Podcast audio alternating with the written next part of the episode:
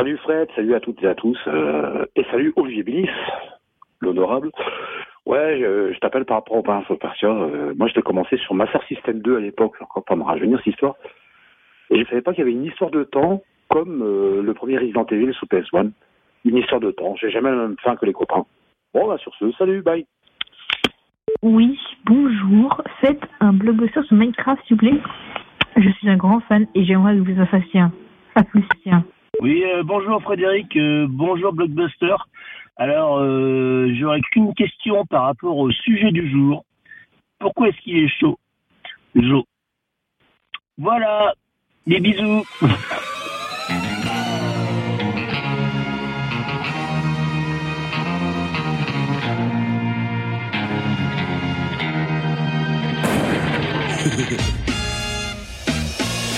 To be or not to be.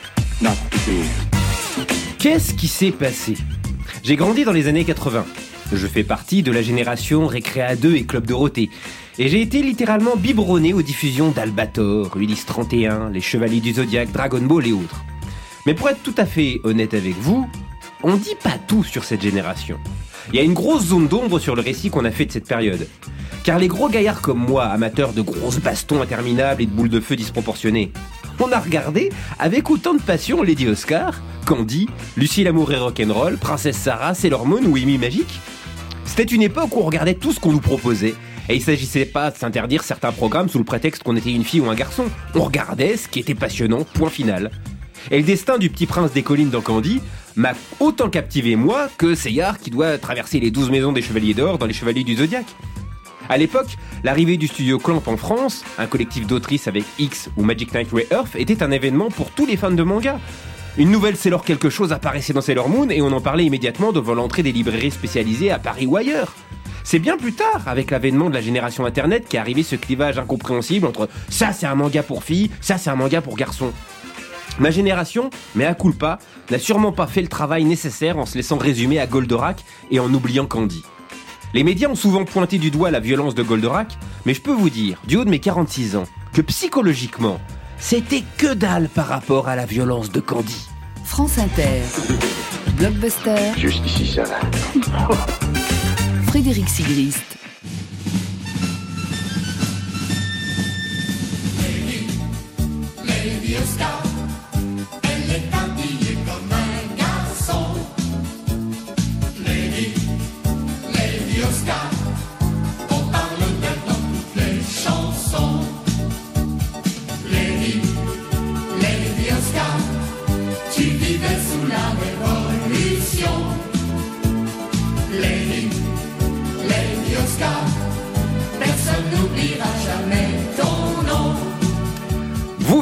le générique français de Lady Oscar, aussi connu sous le nom de La Rose de Versailles, l'œuvre culte de Ryoko Ikeda, sûrement l'un des shoujo les plus emblématiques pour le public français. Et vous allez me dire, qu'est-ce qu'un shoujo? Alors là, c'est compliqué, mais je peux vous dire surtout ce que ça n'est pas.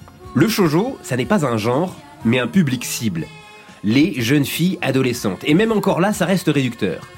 Pour atteindre ce public, vous pouvez aussi bien trouver dans le shoujo des récits historiques, fantastiques, de science-fiction ou bien d'horreur.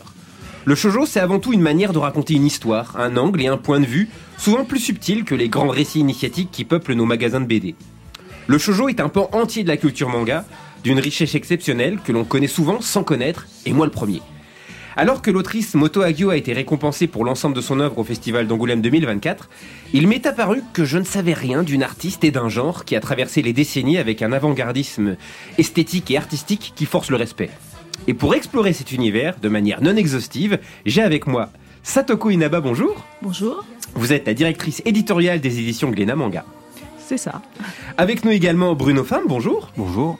Vous êtes directeur éditorial des éditions Akata. Oui, tout à fait. Avec nous, ravi. Amandine Schmidt, bonjour. Bonjour, Vous êtes journaliste au service culturel du magazine L'Obs, spécialiste de la bande dessinée. c'est ça. Merci beaucoup de me recevoir. Et avec nous, pour la première fois, Chloé, bonjour. Bonjour.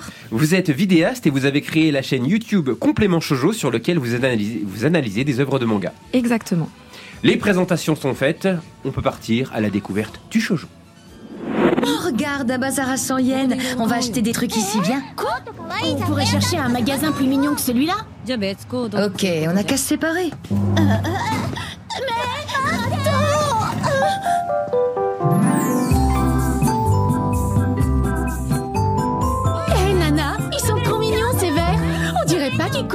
Yen Ah, Il y a des fraises de dessiner dessus.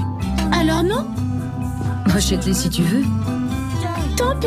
Pourquoi tant pis Euh, S'ils te plaisent pas, ça sert à rien de les acheter. C'est pas drôle si on n'a pas les mêmes. Moi, je m'en fiche un peu des verres, tu sais. Alors on peut prendre ceux-là. Tu viens de me dire que tu détestais les fraises. Mais au contraire, j'adore ça. Mais pour les manger. Tu m'as convaincu, je vais les prendre. Je comprends pourquoi Shoji se prend la tête avec toi. Qu'est-ce que tu dis? Tu me fais penser à une espèce de... de petit chien. Je te trouve plutôt mignonne et bien dressée comme fille. Mais parfois, tu m'as l'air super chiante. Ceci dit, ça me dérange pas. Je voulais prendre un animal domestique, ça tombe bien. Tu veux pas qu'on t'achète un nonos, Sachiko Chico Tu pourrais pas trouver un nom plus mignon Vous venez d'entendre un extrait de Nana, le manga culte d'Ai Yazawa. Nana Ozaki est doublée par Romi Paku en japonais et Claudine Grémy en français. Et Nana Komatsu est doublée par Kaori en japonais et Pascal Chemin en français. Alors, ma première question euh, s'adresse à Satoko Inaba. Euh, Est-ce que vous pouvez revenir aux racines du shojo et nous expliquer euh, d'où est venu ce besoin de segmenter le marché ainsi au Japon? Alors, si on revient aux toutes premières sources de shoujo, je pense qu'on va devoir aller jusqu'au magazine de Kodansha qui s'appelait Shoujo Club, qui à l'époque était un magazine qui n'était pas un magazine de manga. C'était un magazine pour euh, qui était pour les jeunes filles qui étaient censées devenir de futures euh, épouses idéales euh, et mères de famille idéales. Et à l'intérieur des articles qui devaient intéresser ces jeunes filles, euh, avaient été publiés certaines bandes dessinées qui étaient justement faites justement pour euh, ces jeunes filles. Euh, et, et donc, je pense que Sazae-san, par exemple, faisait partie de Bruno. Tu me confirmes Ouais, je pense. C'est important de signaler que Shoujo Club, c'est euh, en- l'entre-deux-guerres, en fait. Donc, euh, c'est très ancien. Euh, donc voilà, on, on a parfois tendance à dire que le shoujo, il apparaît, le shoujo manga apparaît à- dans l'après-guerre, mais il est beaucoup plus ancien. Et il y a toute une culture globalement shoujo qui vient autant de la littérature, de l'illustration et de la poésie. Et donc il y a eu beaucoup de revues, comme disait Satoko, euh, notamment le Shoujo Club de Kodansha. C'était des revues illustrées, c'était des revues qui présentaient des poèmes, des romans, et à côté de ça, il y avait les premières bandes dessinées à destination des jeunes filles qui étaient euh, présentées dans ces magazines. Et c'était quel type de récit?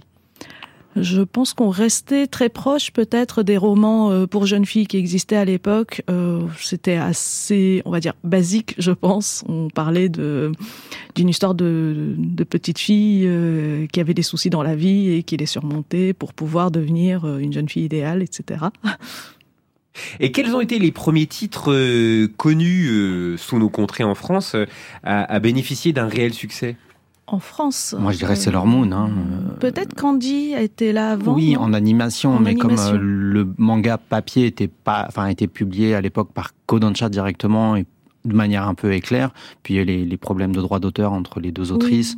Donc vraiment, je pense qu'en termes de, de visibilité en librairie, c'est Sailor. Moon qui a probablement été le premier énorme succès papier. euh, bah, d'ailleurs à l'époque chez Glénat, Effectivement. euh, dans la toute première version.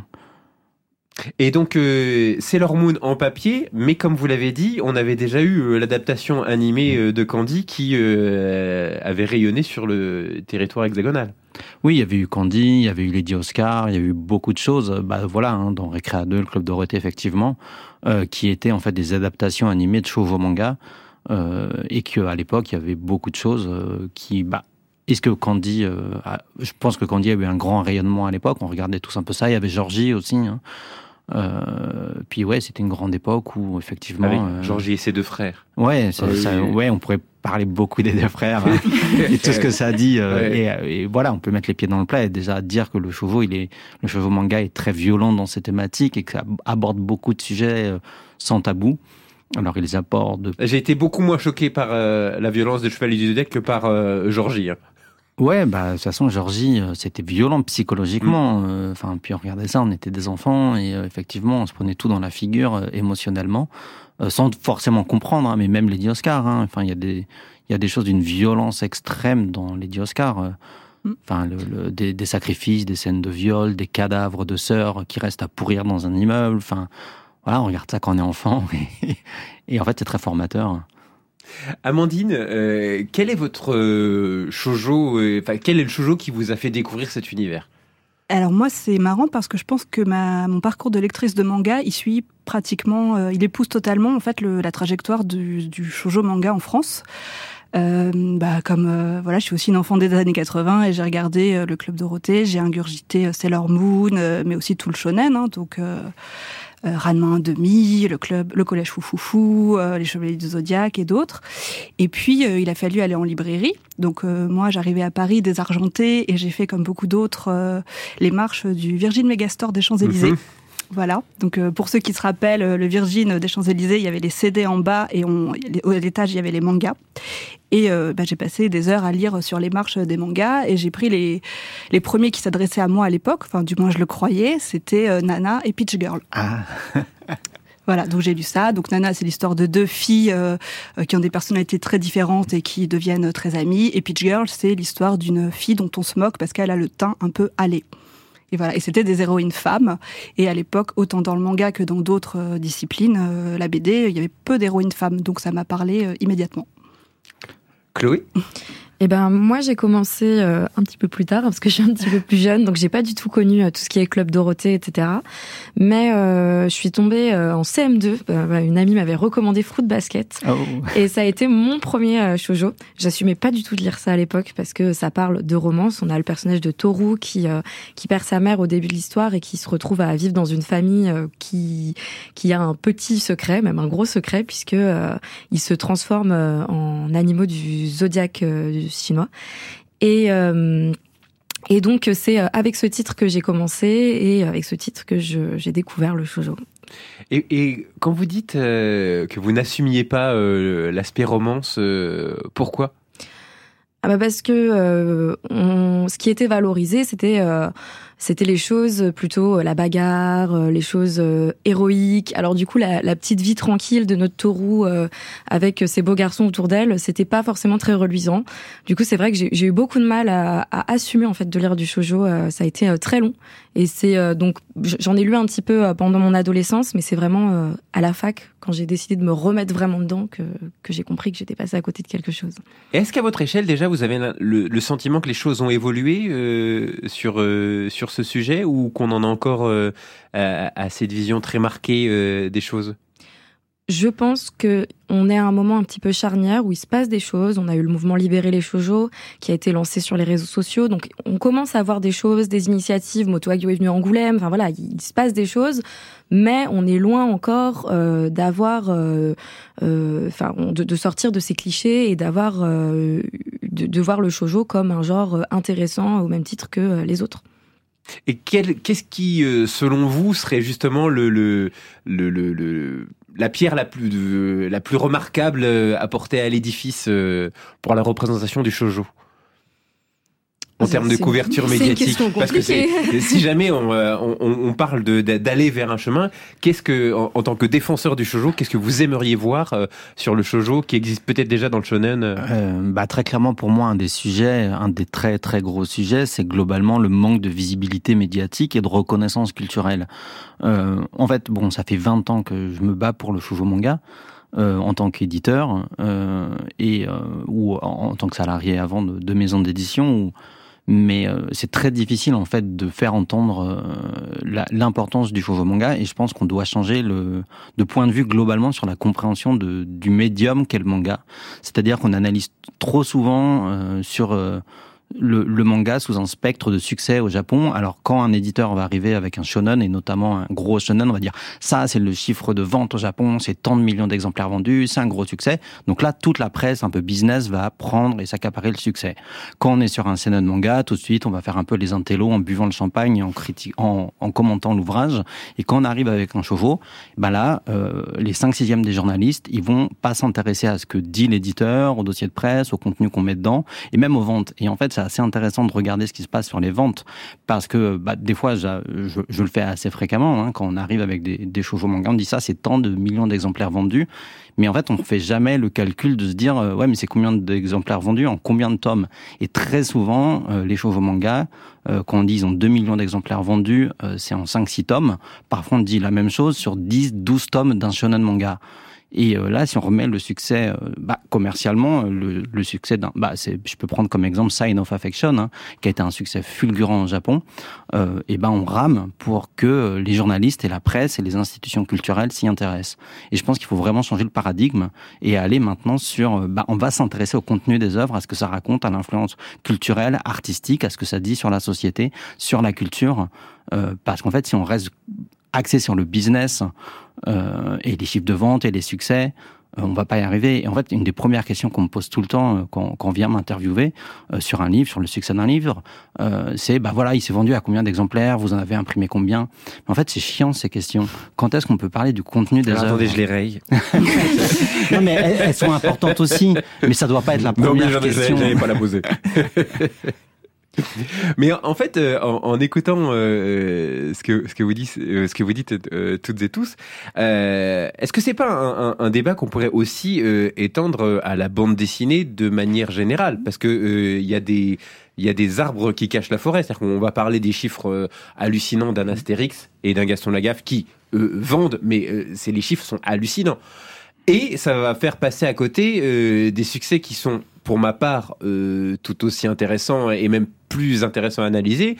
Mortel Adèle, mais aussi euh, Elle, euh, Lou Sonata, qui sont euh, des bandes dessinées avec un, engagement et une subtilité plus grande, à mon sens, que des franchises que les grands-parents ou parents achètent presque de manière pavlovienne à leurs petits-enfants, en disant voilà, Astérix, j'ai lu, tu lis aussi. Mais et, médiatiquement, on ne parle pas de, de, de, cette manière dont la bande dessinée franco-belge ou européenne a évolué aussi, tout comme le manga. Amandine bah, moi, je pense que le, handicap du shojo, c'est qu'il arrive, euh, il est, c'est un domaine en fait designé pour les filles et écrit par les filles. Donc, parce qu'on a quand même plus d'autrices que d'auteurs dans le shojo, et euh, rien que ça, qui concerne quand même la moitié de l'hum- l'humanité, bah, on considère que c'est forcément moins intéressant. Si c'est pour une fille, c'est moins intéressant. C'est forcément euh, un peu bête. C'est forcément de la romance. C'est forcément moins bien en fait. Et je pense que le manga est pas du tout le seul à souffrir de ce phénomène. hein. C'est effectivement présent dans la BD. Pendant longtemps, il n'y a pas eu de BD pour filles. Voilà, ça arrive maintenant effectivement avec Lou, euh, qui doit avoir 20 ans quand même maintenant, et qui est super, et qui est destiné aux filles, et qui, je pense, a été lu par tout le monde, par les petits garçons aussi. Et euh, c'est le cas dans la littérature aussi. Quand on voit le succès de la romance, la romance, on la minore beaucoup parce que c'est destiné aux femmes, mais la romance, ça peut être très bien aussi. Donc je pense que c'est une question générale de sexisme qui s'applique au domaine du manga, mais qui s'applique à toutes les disciplines culturelles en fait. Euh, Satoko, est-ce qu'il y a eu une, une évolution dans le, dans le public euh, Je parlais tout à l'heure de ces animés qui sont arrivés en France, que, bah, que j'ai regardé, que beaucoup de gens ont regardé, garçons et filles. Et, euh, est-ce que au, fur et à mesure, les publics ont changé dans leur approche euh, et- vis-à-vis du, du manga, shonen et shoujo? Je pense que le public a changé. Effectivement, les premiers publics euh, regardaient tout ce qui passait à la télévision puisque c'était les seules choses qui étaient disponibles. Donc, ils étaient peut-être un peu plus ouverts sur euh, les différents genres qu'on leur proposait, sans même le savoir. Euh, puis, en librairie, comme le marché a été assez segmenté, effectivement, ils sont allés vers des classements des, des œuvres qui étaient à leur destination entre guillemets. Et il y a eu peut-être moins de choix, moins d'intéressement à des, à des genres qui ne leur qu'ils considéraient qu'ils ne leur correspondaient pas. Euh, par ailleurs, effectivement, il faut aussi peut-être euh, voir que un livre n'arrive pas tout seul aux mains d'un lecteur. On parlait de la presse, mais on parle aussi des, des commerciaux, on parle des journal, des pardon, des libraires. Et euh, effectivement, ces personnes-là qui, au tout départ, euh, commercialisaient du manga, n'étaient pas des spécialistes de la BD, ne connaissaient pas forcément le manga. Donc, euh, effectivement, ils s'intéressaient surtout aux chiffres de vente. Ils voulaient euh, du Dragon Ball parce qu'ils savaient que ça se vendait. À côté de ça, un titre shoujo, même si le contenu était intéressant, ils le prenaient moins et ils le conseillaient moins. Il y a peut-être eu un changement aujourd'hui, puisque je pense que les professionnels d'aujourd'hui sont des personnes qui sont peut-être un peu plus intéressées par le manga. Je sais qu'il existe énormément de libraires aujourd'hui qui aiment le shoujo, qui le conseillent à leurs clients garçons ou filles. Et voilà, il il y a eu une évolution, je pense, dans les professionnels de l'édition, tout simplement. Chloé, en, tant que fan, euh, est-ce qu'il y a un shoujo en particulier que vous défendrez euh, jusqu'à plus soif euh, et, que vous conseillez aux lecteurs qui voudraient s'y mettre? Alors, euh, le problème, c'est que j'en ai des certains que j'aimerais pouvoir recommander, mais qui ah. sont malheureusement indisponibles. Je pense notamment au travail de Yumi Tamura avec euh, Basara. Euh, mais on a actuellement quand même Don't Call It Mystery qui est disponible. Mais j'ai envie de parler plutôt hum, d'un autre titre qui, je pense, pourrait, euh, qui pourrait plaire à des personnes qui ne connaissent pas le shoujo et qui seraient sûrement étonnées en découvrant ce titre. Il s'agit du Pavillon des Hommes de Fumi Yoshinaga, qui en plus a eu une adaptation euh, récente en animé. Donc, c'est une bonne porte d'entrée. Euh, dans cette histoire, euh, on, on, se place donc au Japon féodal et euh, on suit en fait, on est à la cour et ce qui se passe, c'est qu'il y a une épidémie qui survient et la, les hommes sont principalement touchés par cette épidémie. Et ce qui se passe, c'est que bah, comme les hommes disparaissent, les femmes doivent prendre les rôles clés dans, dans le gouvernement du pays. Et donc ça renverse complètement le système de valeurs. On a euh, vraiment des intrigues de cours, euh, des choses politiques. Enfin, c'est parfois très violent et, euh, et c'est un récit, un récit qui est très très riche et que personnellement j'adore et que je recommande à toutes les personnes qui lisent par exemple du seinen ou des, des récits historiques et qui, qui aimeraient découvrir le shojo. Le pavillon des hommes. C'est ça. C'est chez qui? C'est chez Kana. D'accord, très bien. Satoko oui. Euh... une œuvre, euh, voilà, pour. Euh... Ah, il faut choisir. Hein. ah, je sais, c'est dur. Euh, actuellement, bah, on parlait de Moto Agio. Je pense que je vais recommander les anthologies euh, qu'on a ressorties en nouvelle édition euh, en janvier. C'est une bonne porte d'entrée puisque c'est l'une des premières autrices euh, du manga à être publiée euh, et disponible en France.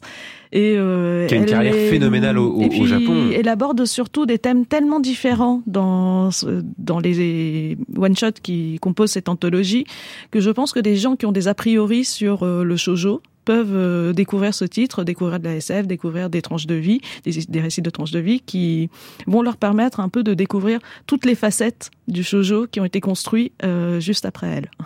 Je, je dois avouer euh, que euh, moi j'ai découvert euh, Moto Agio via euh, Amandine Schmidt et, et, également Jérôme Lachasse, journaliste à, à, BFM TV, qui avait des étoiles dans les yeux en en parlant. Et, et comme je ne faisais pas partie du club, moi aussi j'ai eu envie de me mettre des étoiles dans les yeux. Et donc j'ai j'ai lu les anthologies dont vous parlez, Satoko, et, et ça a été une énorme claque. Vraiment. Euh, artistiquement, mais aussi en termes de, narration. Euh, voilà, c'est des, histoires courtes, mais euh, réussir à maîtriser aussi bien des récits de science-fiction, historiques, juste du quotidien, en si peu de cases et en si peu de temps, vraiment ça faisait longtemps que j'avais pas que j'avais pas été impressionné à, ce niveau-là. Euh, et euh, Moto Agio, qui est, euh, édité chez vous, Bruno Femme. Oui, tout à fait. Là, on vient de finir la publication du Clan Dépôt, donc son œuvre un peu emblématique, qui l'a fait vraiment connaître aussi à plein de niveaux. Ça a été le premier euh, shoujo manga euh, qui a inauguré la collection en volume relié de son éditeur Shogakukan, donc dans le label Flower Comics, et qui a été un succès euh, phénoménal tout de suite en rupture de stock en une semaine, et qui avait été voilà un peu un événement du coup et on a aussi proposé Barbara. L'idée c'était d'aller d'abord dans le passé puisque le clan des pots c'est une histoire de vampires euh, donc euh, bon, en caricaturant toujours à l'extrême, euh, c'est entretien avant un vampire avant l'heure. et puis, et puis, on a été là dans le futur, dans la carrière plus récente de l'autrice, avec Barbara l'entre-deux mondes, euh, qui a un récit de science-fiction très psychanalytique pour le coup, où on est, on suit un enquêteur qui rentre dans les rêves des gens. Et bon, quand il va commencer une nouvelle enquête, tout va être lié à son propre destin, à sa propre vie, à son fils. Enfin voilà, il y a des grandes thématiques. Et c'est un manga qui est aussi important historiquement parce que euh, il y a un grand prix de science-fiction au Japon qui rend, euh, qui donne tous les ans euh, un prix à une œuvre culturelle, quel que soit le, le, le, médium. Donc ça peut être de la littérature, du cinéma, du jeu vidéo et donc du manga. Oui, d'ailleurs, je crois que cette année, euh, ils en ont parlé parce que l'autrice qui a gagné le prix de la SF cette année a utilisé de l'IA pour écrire son livre justement parce que ah ça avait pour sujet. J'ai cru voir passer ça effectivement. Oui, Donc là-dessus, j'ai j'ai pas vu en détail, mais c'était important Barbara parce qu'en fait, il y a eu un mangaka avant Moto Hagio qui a reçu ce prix-là, c'était Otomo, avec Domo, Rêve d'enfant.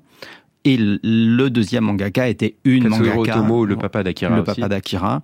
Et en fait, la deuxième artiste de manga qui a reçu ce prix-là, c'est Moto Hagio, avec justement Barbara. Et en fait, elle a ouvert des portes puisque derrière les autres autrices, euh, les autres mangaka qui ont reçu le prix de la SF au Japon, bah, c'est que des femmes. C'est euh, justement euh, le pavillon des hommes qui a reçu ce prix-là. Et il m'en, manque un, c'était aussi une, euh, récemment, euh, il y en a eu un autre. Euh, C'est pas Worms eh ben Worms, je suis bête, voilà. pardon. Oh là là, quel scandale. Worms, qui est aussi publié aux éditions Akata euh, de Yumiko Shirai. Et donc en fait, derrière Otomo, il y a eu trois mangas, enfin trois mangaka qui ont reçu ce prix de la SF. C'est trois femmes. Ça dit plein de choses sur la création japonaise, sur le- la vivacité des femmes dans la création du manga au Japon. Euh, et voilà, Moto Hagi, on va continuer. Là, il y a le tome 2 de Barbara qui sortira. On a annoncé plein d'autres ouvrages. L'idée, c'est d'aller vraiment explorer sa carrière euh, parce qu'elle a une carrière de monumentale. En fait, c'est vraiment euh, majeur, massif, son influence sur la culture. Donc, euh, bon, on part sur un très très long travail. Amandine Schmidt Euh, oui, bah alors je, bah, pour rebondir sur ce qu'ont dit euh, Satoko et Bruno, moi c'est effectivement des ouvrages que je recommande. Euh, Le Clan des Pots, je trouve ça vraiment euh, une bonne clé pour rentrer dans le shojo parce que de l'extérieur, ça ressemble vraiment à l'idée qu'on a d'un shojo. C'est-à-dire, c'est très beau, euh, les garçons sont magnifiques, délicats, fins. Euh, Il y a des trompe-l'œil de rose posés sur la page, c'est magnifique. Donc on se dit ah bah, quelle bluette, c'est fou, ça va être la, la romance par excellence. Et en fait, quand on lit, pas du tout. C'est très noir. C'est ça parle d'absence, ça parle de deuil, ça parle de ces euh, de ces êtres qui sont enfermés dans leurs conditions de vampires et qui en fait vont devoir euh, traverser les époques avec, euh, enfin voilà, sans pouvoir lier de, de relations, à part à mordre quelqu'un. Et l'anthologie de Glénat, moi je, les aime beaucoup aussi les deux, de la rêverie et de l'humain. Et effectivement surtout de l'humain qui parle des relations euh, familiales. Alors déjà c'est très drôle parce que la, la princesse Iguane. La euh, princesse Iguane. Qui est incroyable. La princesse iguane, c'est incroyable. Euh, ça parle donc d'une mère qui donne naissance à un iguane, ou du moins la voit-elle comme un iguane. On ne sait pas si c'est vraiment un iguane. Et tout ça nous parle en fait de l'incommunicabilité entre une mère et sa fille, et c'est absolument déchirant. Et je pense Une que enfant, c'est- une enfant non voulue. euh, une enfant non voulue aimée. ou quelqu'un avec qui on peut pas se lier quoi. Enfin, il y a vraiment une barrière et c'est, euh, je pense, une œuvre très euh, importante pour Moto Hagio elle-même, pour sa carrière et pour euh, sa vie quoi, euh, puisqu'elle avait elle-même des problèmes de communication avec sa mère. Et, euh, et Ça pour- se sent. ça se sent un peu. Ça se sent un peu. Alors justement, moi je trouve qu'il y a un truc très marrant dans ce recueil, c'est l'histoire qui s'appelle Pauvre maman. Et cette histoire qui s'appelle Pauvre maman, ça raconte quand même un, un garçon qui jette sa mère par la fenêtre. Et ce qui est rigolo, euh, c'est que Moto Hagio, elle a publié dans un magazine spécial Fête des mères. Donc c'est pour dire, voilà, son source de l'humour euh, quand même euh, tordu. Et voilà. Donc c'est, c'est Après, il, il, il- il le fait par amour. certes. Mais il l'a fait quand même tomber par la fenêtre. Ouais.「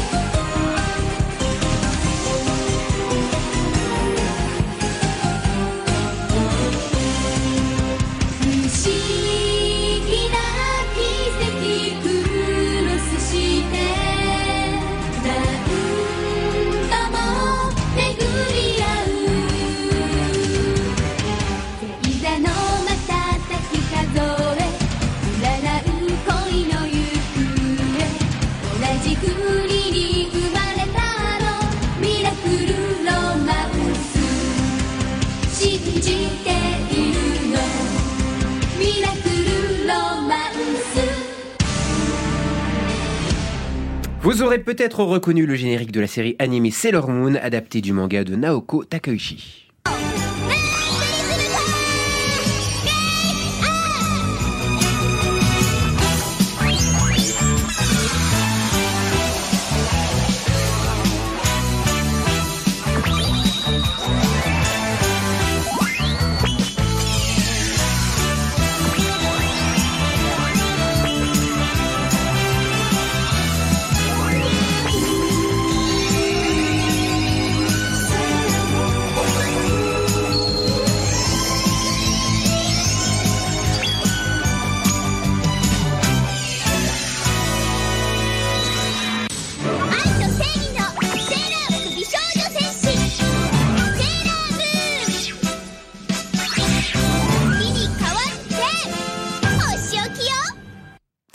Et voilà un extrait de la fameuse transformation de Sailor Moon. Euh, Voilà ce que je disais euh, hors, antenne, c'est que euh, en préparant cette émission, j'ai fait tomber ma petite fille dans le shoujo et, désormais j'ai une fan de Cardcaptor Sakura et Sailor Moon à la maison. Et, et alors, un- ça me permet de rebondir, c'est que elle, elle avait déjà lu tout ce qui était Dragon Ball, Naruto, One Piece, etc. Et euh, elle a lu le, le shojo et maintenant elle, a- elle arrête plus d'en lire. Et je lui dis mais euh, qu'est-ce que qu'est-ce qui te plaît? Elle me dit oh mais c'est quand même moins moins saoulant parce qu'il y a moins de combats et euh, ils sont plus courts. Et surtout c'est les relations entre entre les individus qui lui plaisent. On peut demander quel âge elle a par curiosité, ça, ça 10 ans. m'intéresse. 10 ans, ok. Elle a 10 ans. Elle a 10 ans. Et, euh, et elle, par exemple, quand elle, est- elle, elle avait lu Dragon Ball qu'elle avait beaucoup aimé, ce qu'elle aurait voulu voir développer, c'est par exemple le- les rapports de Chichi avec ses enfants ou euh, de Pan avec son grand-père, euh, etc. Et, et donc elle, dans les grandes familles qui se créent dans le manga, bah, et ce qu'elle veut voir, c'est bah, comment ils vivent. Est-ce qu'ils vivent comme nous Donc il y a aussi une, une idée de, de, de vouloir se retrouver dans le dans le dans le manga, selon elle. Elle m'avait Mais- dit de le dire. Ouais, mais c'est super intéressant d'avoir euh, la parole d'une jeune lectrice, en fait, parce que c'est aussi les lecteurs et les lectrices qui ont un- quelque part un impact sur ce que nous, en tant qu'éditeurs, on peut publier. C'est eux qui font le succès des livres, en fait, les gens qui, qui vont lire les livres. Et euh, nous, on propose. Après, c'est une discussion entre lecteurs, lectrices et éditeurs. Euh, mais voilà, ça fait plaisir de savoir que qu'elle se bat dans ce sens-là, que c'est ce qu'elle cherche. Mais ce qui est intéressant quand elle dit qu'elle veut se retrouver, c'est que je pense que ça fait partie des choses pour moi ultra importantes euh, dans le shoujo manga. Euh, et après, on peut parler de l'importance de la représentation, de se reconnaître dans des personnages, de comment on se construit avec ça, en fait, en miroir, sur des situations. Et dans le shoujo manga, dans les shoujo manga, on peut reconnaître plein de situations qui vont trouver écho dans la vie des gens, en fait, et qui peuvent être un soutien émotionnel, se dire je suis pas tout seul. Ah, ça peut être aussi, euh, bah, une manière de de- de- de- d'aider à se construire, à se poser les bonnes questions. Alors après, encore une fois, il faut pas non plus euh, idéaliser tous les shoujo mangas parce qu'il y a de tout en fait dans les shoujo mangas.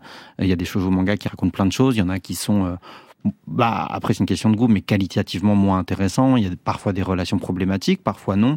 Et c'est aussi vaste que toutes les catégories éditoriales. Hmm. Chloé, est-ce qu'il y a un style graphique particulier euh, au shoujo? Est-ce que on pourrait le résumer ainsi? Eh ben, forcément, euh, c'est un, un- une cible qui a su développer ses propres codes. Euh, on retrouve, bah, par exemple, les grands yeux, euh, les grands yeux brillants. Euh, on retrouve vraiment ce côté, euh, on vient vraiment euh, déstructurer la page, où vraiment on sort en fait du modèle des cases classiques. Je pense aussi au monologue intérieur qui du coup, qui du coup va prendre. Donc le monologue intérieur, c'est quelque chose qu'on retrouve vraiment fréquemment dans le shojo. Où on a en fait le héros ou l'héroïne qui euh, qui est dans ses pensées et qui euh, réfléchit à ce qui lui arrive. C'est justement ce qui peut parfois euh, nous amener à, faire du lien avec ce personnage parce que justement on peut se retrouver dans ses pensées et donc ce monologue intérieur va souvent être euh, mis en page euh, d'une certaine façon dans le shojo ça va être un petit peu des moments hors du temps où vraiment euh, voilà on, on retrouve cette identité euh, euh, et euh, enfin à travers le style graphique euh, des autrices euh, effectivement euh, c'est quelque chose euh, je suis perdue dans, ce que je voulais dire. Euh, mais oui, effectivement, le, monologue intérieur, c'est un des éléments euh, qu'on retrouve graphiquement dans le shoujo. Et, et j'ai remarqué aussi qu'il y a une, appropriation du, style graphique par les lectrices. Euh, j'ai énormément de, connaissances qui aiment le dessin et, dessinent très très bien. Et en fait, le dénominateur commun, c'est que ce sont toutes des de shojo. C'est-à-dire que euh, sur un des petits carnets et tout ça, euh, il y a une recrudescence de, je trouve, de, recherche. euh, même quand on va par exemple voir des, des expositions de, de, au collège, de travaux d'élèves, il y a énormément de, de dessins type shojo faites dans, dans des classes et, et je voulais savoir s'il y avait une sorte de fan art qui se développait plus dans le shojo qu'ailleurs. Euh, je sais pas s'il y a un fan art, euh, un type de dessin qui se développe plus dans le shoujo. Après, pour moi, ce qui est certain, c'est que ce qui fonctionne beaucoup avec la culture shoujo en général, c'est aussi tout ce qui est fanzina euh, et du coup, ben fanfic, euh, qu'elle soit écrite ou dessinée.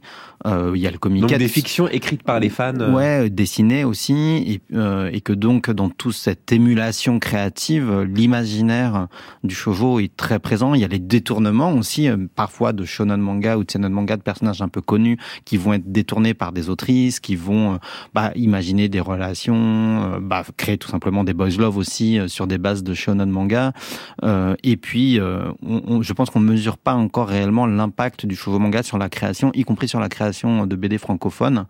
Bon, il y a des autrices qui commencent à avoir une bonne visibilité, des gens comme Rutil. Oui, Colossal, ouais, il y a. Colossal, mais il n'y a pas que elle. Il y a Jenny qui a fait des choses aussi à l'époque chez Delcourt. Il y a Et même Miraculous, euh, qui, qui est une, une autre variation sur le shoujo aussi. hein. Probablement. Après, je connais pas les, les gens derrière. J'ai fait une émission et il me- il l'a- il me l'a dit. Hein. voilà, ça m'étonne pas en fait. Et, et dans des, en fait, c'est assez intéressant de, de constater ça sur des autrices qui sont pas forcément euh, des, des autrices de best-sellers euh, pas forcément connues, mais cette influence créative, elle est là. Et en fait, c'est pas pour rien que quand il y a Moto Hagio qui vient en France, euh, mine de rien, il y a un écho assez énorme.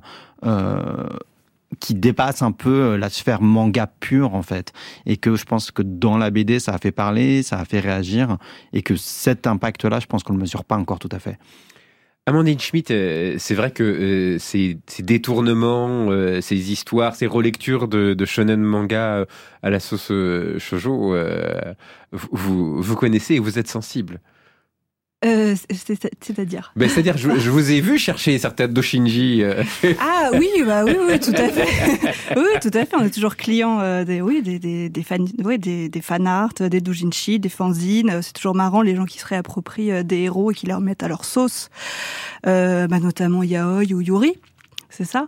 Après, euh, bah, je suis d'accord avec Bruno sur l'influence dans la création française. Les codes du shoujo, ils sont repris euh, malgré tout par toute une génération. Ils existent. Effectivement, on peut citer Colossal de Rutil et Diane Truc, mais je pensais aussi à Voleuse de Lucie Brion, qui est très très euh, imprégnée de cette culture shoujo. Donc oui, tout ça, tout ça ruisselle sur la création française. Et est-ce qu'il y a des thématiques, parce que là on a identifié une, forme de style graphique, est-ce qu'il y a des thématiques purement shoujo?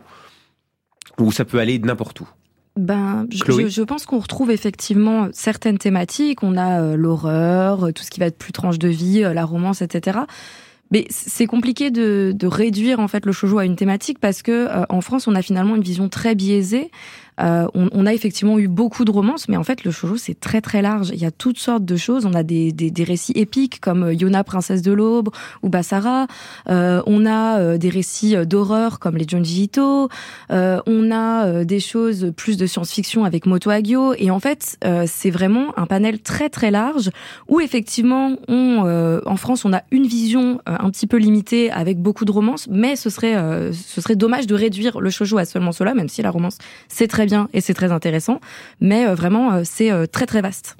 Satoko? Je pense qu'on est passé éditorialement du côté japonais par les années 90 et 2000 où euh, les autrices avaient on va dire des œuvres de commande qui étaient où des les genres étaient assez dictés par les magazines et très souvent elles avaient très peu de possibilités de s'exprimer sur des genres qui sortaient de la romance. Euh, évidemment, il y avait des exceptions euh, et effectivement effectivement, en France, euh, en tant qu'éditeur, on avait beaucoup de mal à trouver des autrices qui essayaient de faire des choses qui étaient hors des codes habituels du, du shoujo romance euh, lycéenne, où en fait, euh, chaque magazine avait un peu ses ces, ces genres de prédilection, c'était soit des, des histoires d'amour pour les jeunes filles qui avaient entre 12 et euh, 14 ans, ou etc., ou plus matures, etc. Et on a vu beaucoup d'autrices femmes euh, s'orienter vers justement le boys love parce qu'elles avaient plus de liberté dans le boys love. euh, en- Alors, est-ce que vous pouvez préciser euh, ce qu'est le boys love? Parce Le que boys je sais que les lectrices euh, et lecteurs de, de, de shoujo savent ce que c'est, mais pour les auditeurs de France Inter, euh, Euh, ce sont des romances homosexuelles, euh, assez souvent orientées vers tout ce qui est assez sexualisé.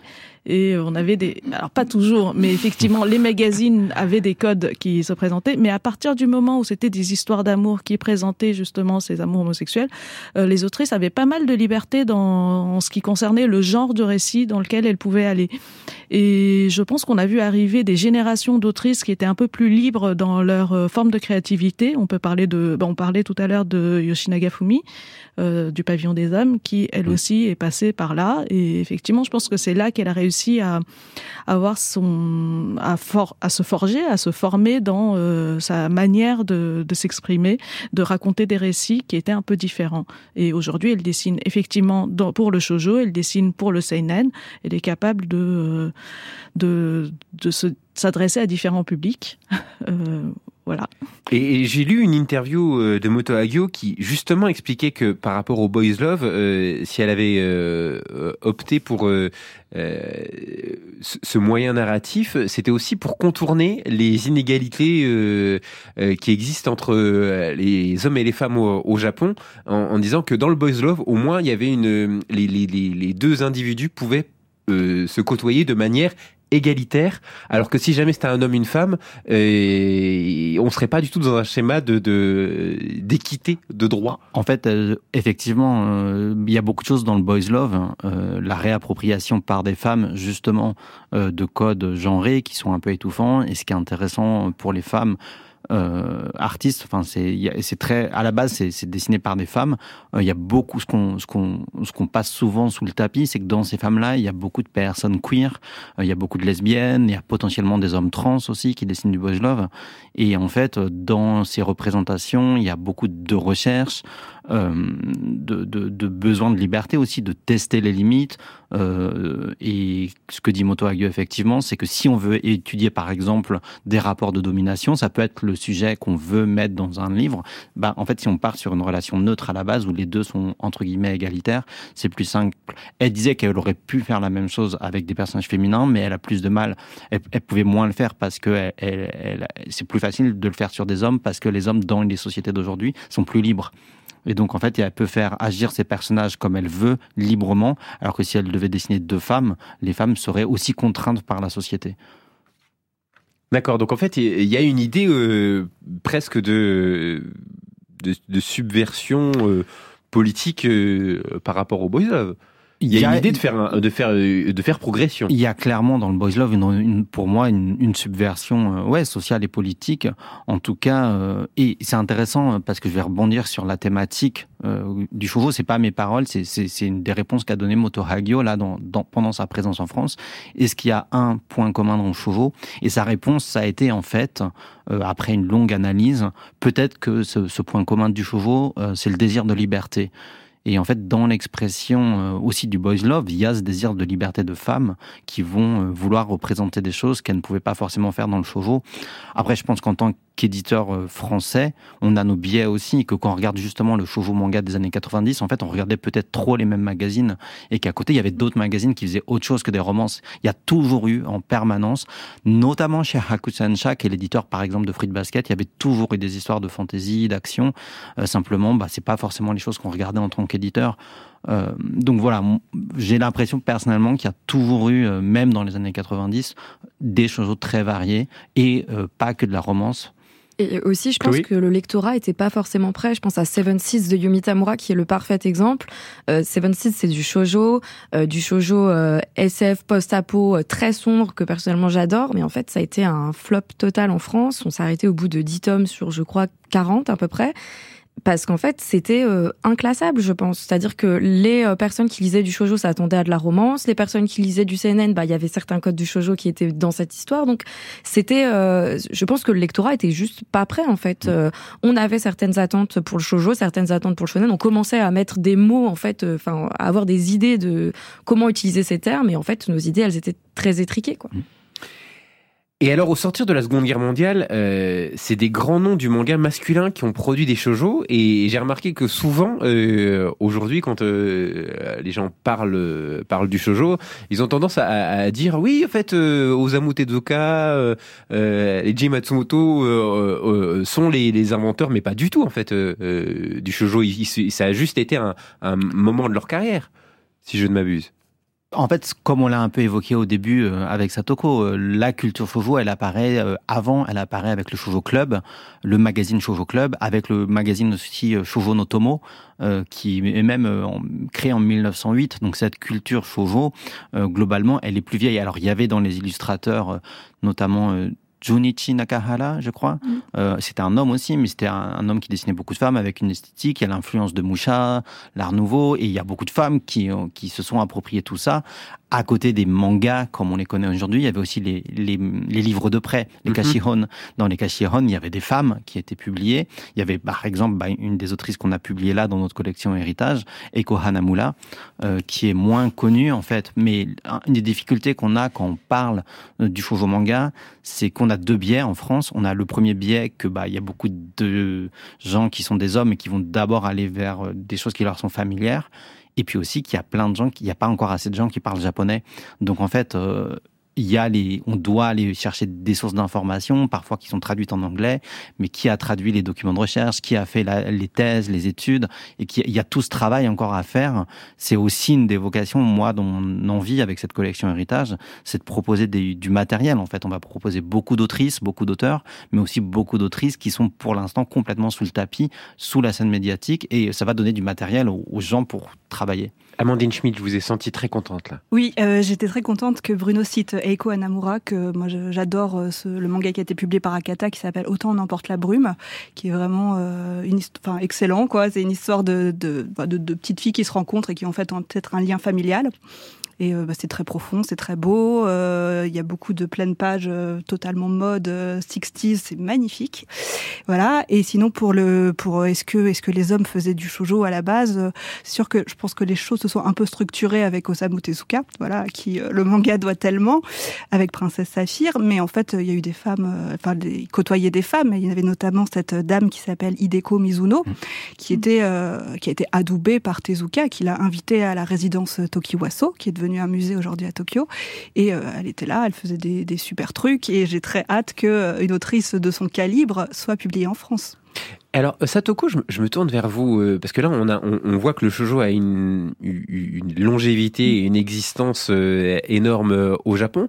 Comment on explique euh, euh, que certaines œuvres aient mis autant de temps à être euh, traduites et à arriver en France? Hmm, Peut-être parce que l'arrivée du manga en France s'est passée plutôt dans les années fin des années 80 et que les personnes ne voulaient pas forcément, les premiers lecteurs ne voulaient pas forcément découvrir ce qui se passait avant. Donc effectivement, il y a eu les premiers essais avec Tezuka et on en vient aujourd'hui. Mais il faut dire qu'à l'époque, euh, il y avait certains titres majeurs du manga, même quand on parle hors shoujo en, en seinen. euh, je sais que Monsieur Ikegami avec euh, Sanctuary avait été complètement ignoré par les lectorats au moment de sa sortie euh, au tout départ. Donc effectivement, les premiers lecteurs s'intéressaient surtout aux œuvres qui étaient actuelles à l'époque. Et petit à petit, au fur et à mesure que le lectorat ma- manga s'agrandissait, on a essayé de découvrir ces auteurs historiques qui étaient là.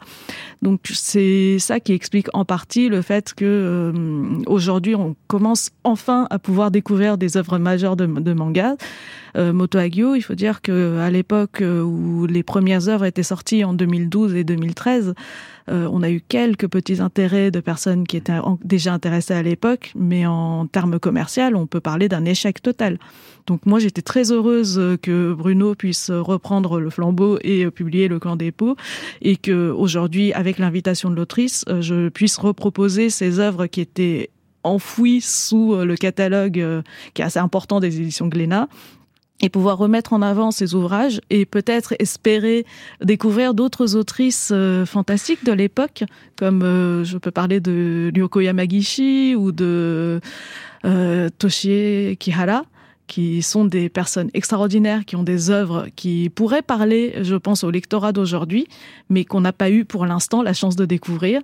Et je pense que le, en tout cas, le catalogue shoujo au Japon est encore plein de d'œuvres à découvrir. Mais alors, du coup, euh, là, ce qui, est particulièrement frappant, c'est l'importance d'une reconnaissance euh, telle que celle du Festival d'Angoulême cette année pour Moto Hagio. Euh, donc, là, dans les arcanes de, de, de la création de l'événement, Comment euh, comment ça s'est passé pour que tout d'un coup le festival se dise ok il est temps euh, parce que le public le grand public vraisemblablement lui n'avait pas accès euh, à tout ça. Donc c'est vraiment une institution qui décide il faut remettre cet auteur ou cette autrice au goût du jour. Comment ça se passe? Alors, Fausto, était, Fausto, qui est, Fausto Fazulo, qui est le directeur artistique de la partie Asie du festival, bon, je m'entends très bien avec lui. Il connaissait mon projet de collection héritage, donc on en a beaucoup parlé. Euh, il a conscience euh, de ce qui manque sur le- la visibilité médiatique en France. Euh, après, ben, il peut pas faire une exposition sur Moto Hagio s'il n'y a aucun ouvrage qui est publié. Donc en fait, il fallait d'abord que des ouvrages soient disponibles pour que l'exposition puisse avoir lieu. Euh, pour remettre les choses comme elles se sont passées, moi j'étais un peu inquiet euh, au début quand il m'a évoqué que ah bah peut-être 2024 c'est le bon moment pour faire l'exposition. Moi je dis oh là là j'ai peur que ce soit tôt parce qu'en fait je savais qu'on n'aurait pas encore beaucoup d'ouvrages. En l'occurrence bah voilà il y a, y a qui a réédité les deux ouvrages, nous on a fait euh, euh, on allait finir juste le clan des pots, on aurait juste Barbara, et je me suis dit, mais par rapport à la bibliographie monumentale de Moto Hagio, euh, est-ce que les gens, ils vont être intéressés? Est-ce qu'on va réussir à mobiliser les médias? Est-ce que, voilà, les, les, les gens vont être là? Parce qu'elle n'est pas encore très connue. Et euh, j'avais peur que du coup ça intéresse pas les gens. Il m'a dit non non mais justement c'est le moment, euh, c'est le moment pour aider à la faire connaître. Euh, et puis ça sera aussi toutes les ressources du festival qui seront mises dessus pour lui donner la visibilité qu'il faut. Et là-dessus il m'a rassuré. Et je dis ok bah let's go on y va quoi. On fait cette expo, on fait l'invitation. Euh, bon ça a été euh, et ouais c'était pour moi un tournant. C'était vachement émouvant parce que euh, parce que Moto Hagio est déjà venue à Japan Expo toute seule euh, pour faire un stand euh, presque de Fanzina et dans l'anonymat et même les organisateurs étaient pas au courant et en fait c'est une grande catastrophe quoi. Elle est venue trois fois en France et dans l'anonymat le plus complet de la presse, euh, personne s'y intéressait. Elle est venue au centre Georges Pompidou aussi.